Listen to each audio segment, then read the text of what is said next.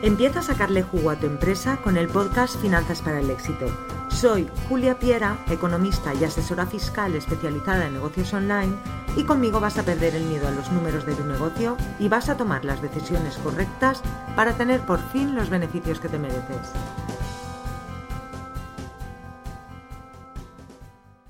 Hola, estás escuchando el podcast de Finanzas para el Éxito de Julia Piera.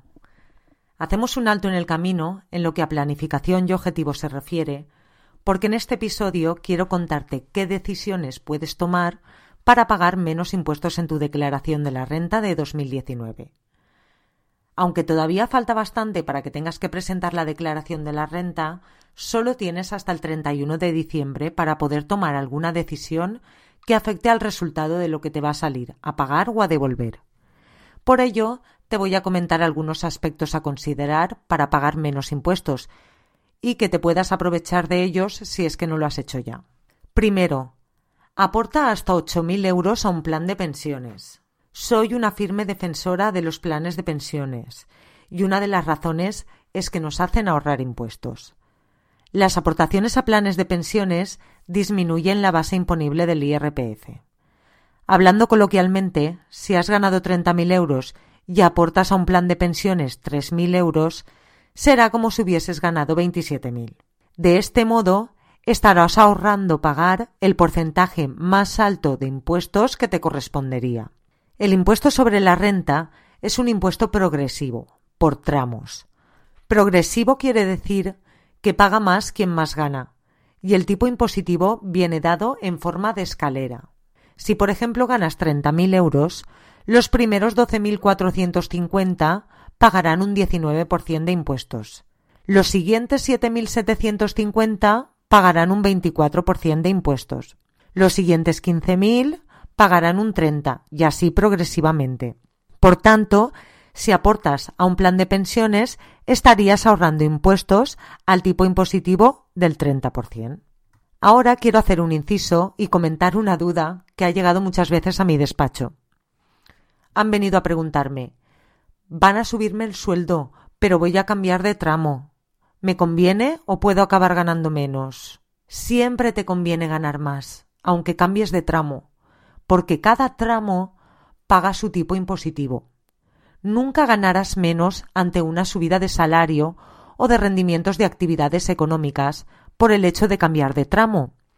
Así que tranquilo y gana cuanto puedas. Volviendo a los planes de pensiones, como he explicado, suponen una ventaja fiscal realmente importante, que puede hacerte ahorrar muchos impuestos. Es por ello por lo que la cantidad que se puede aportar está limitada a la menor de las dos siguientes, bien 8.000 euros anuales o bien 30% de los rendimientos netos del trabajo o actividades económicas. No se puede aportar más de 8.000 euros anuales a un plan de pensiones. Esto debemos tenerlo en cuenta. Y el límite de la deducción será el 30% de los rendimientos netos del trabajo o actividades económicas. Por tanto, si ganas menos de 27.000 euros aproximadamente, puede que no te convenga aportar el máximo de los 8.000. ¿Qué pasa si has aportado 8.000 y como has ganado, por ejemplo, 25.000, no puedes deducir toda la cantidad? Este año podrás deducir 7.500 y el próximo los 500 euros que no pudiste este año. Así que no hay problema en tener el límite del 30%. Para que sea comprensible, siempre hablo de ganar dinero, pero el límite se calcula como el 30% de la suma de los rendimientos netos del trabajo y de actividades económicas. Es decir, si ganas 25.000 brutos, tendrías como gasto deducible al menos tus aportaciones de seguridad social, las cuotas satisfechas a sindicatos o a colegios profesionales y los 2.000 generales por el simple hecho de obtener rendimientos. Teniendo en cuenta esto, tu rendimiento neto acabaría estando entre los 21.000 y 21.500 euros y el límite del 30% se aplicaría sobre esta cantidad. Recuerda también que puedes aportar hasta 2.500 euros en favor de tu cónyuge, siempre que tu cónyuge o no tenga ingresos o si los tienes sean menores de 8.000 euros. Punto 2. Puedes amortizar tu hipoteca hasta 9.040 euros si compraste tu casa antes del 1 de enero de 2013. Los afortunados, porque es una deducción muy importante, que compraron su vivienda habitual antes del 31 de diciembre de 2012 son los que pueden beneficiarse fiscalmente mediante la amortización parcial anticipada. El límite es de 9.040 euros por contribuyente y se tienen en cuenta tanto capital como intereses. Ahorramos en impuestos el 15% de lo aportado mediante una deducción en la cantidad a pagar de la renta. En caso de poder amortizar hasta el límite, el ahorro fiscal sería de 1.356 euros. También me preguntan, Julia, no tengo casi dinero. ¿Qué me conviene más? Aportar a un plan de pensiones o amortizar la hipoteca. Pues hay que estudiar caso por caso, ya que, como os he comentado, el plan de pensiones produce un ahorro fiscal en los tramos más altos y por ello varía de un contribuyente a otro y no se puede dar una respuesta vinculante, aunque eh, sí voy a dar una recomendación para la mayoría de contribuyentes. El ahorro de impuestos que nos da la deducción por inversión en vivienda habitual es del 15% de las cantidades aportadas. Las deducciones se restan de la cantidad que sale a pagar, es decir, de la cuota. Se calcula todos tus ingresos, se aplica el porcentaje que te correspondería y de ese resultado se deduce la cantidad eh, pagada de inversión en vivienda habitual, es decir, el 15% de las amortizaciones que hayas hecho. Por otro lado, las reducciones plan de pensiones actúan de otra manera, disminuyen la base imponible, es decir, actúan antes de aplicar el tipo impositivo que te va a salir a pagar. Es decir, actúan sobre la cantidad sobre la que se aplicará el impuesto. Debemos además tener en cuenta el hecho de que una amortización parcial anticipada, además del ahorro fiscal, nos evita el pago de intereses de esa cantidad durante todos los años que nos queden de hipoteca por lo que el ahorro no es solo fiscal, sino también es de intereses. Aunque no es tan cuantificable, mejoramos nuestra salud financiera al tener menos deudas. Y es algo que a largo plazo aumenta el dinero que tienes disponible y te da mayor seguridad y mayor calidad de vida. Y también te facilita el acceso al crédito en caso de que lo vayas a necesitar. Y ahí va mi recomendación. Si solo puedes hacer una cosa, para la mayoría de contribuyentes es mejor amortizar hipoteca si la compra es anterior al 1 de enero de 2013 y si no lo es, mejor normalmente a un plan de pensiones. También se podría dar el caso que la cantidad pagada por intereses en los primeros años de una hipoteca fuera tan grande que el ahorro por intereses hiciese recomendable amortizar hipoteca en lugar de aportar a un plan de pensiones. Tercera manera de ahorrar impuestos compensar ganancias con pérdidas.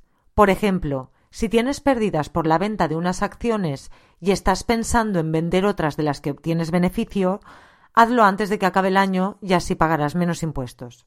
Esto también es aplicable a ventas de inmuebles cuyas pérdidas y ganancias también se pueden compensar. Pero ojo, no todas las pérdidas y ganancias se pueden compensar entre sí, por lo que si no estás en los ejemplos anteriores, acude a un asesor fiscal antes de realizar cualquier acción. Cuarta recomendación. La anticipación de gastos. He recibido algún cliente al que le han recomendado anticipar gastos para ahorrar en la renta y ha decidido comprarse un portátil de 1.500 euros. Pues realmente no va a imputar como gasto toda la compra porque estamos ante un inmovilizado y con los inmovilizados el gasto se imputa a la cuenta de pérdidas y ganancias vía amortización. Este año solo va a poder imputar los días que quedan y además de un porcentaje, en el caso de los portátiles, de un 26% anual.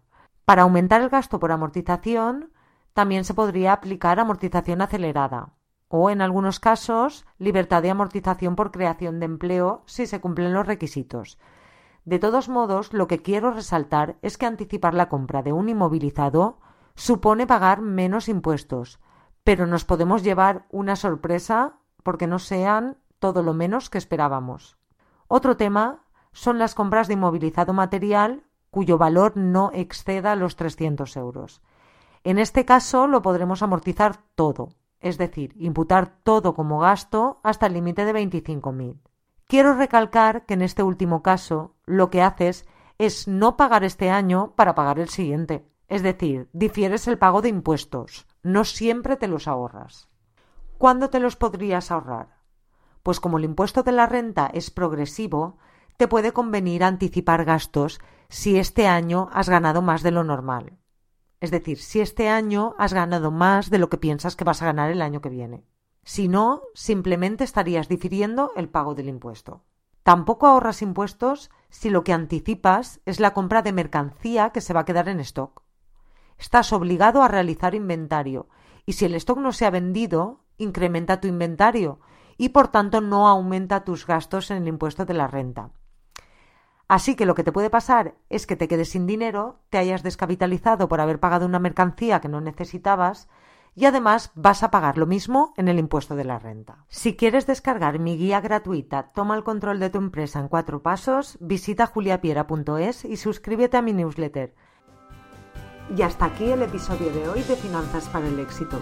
Si te ha gustado, suscríbete, deja tu comentario y si crees que puede ayudar a alguien, gracias por recomendarlo.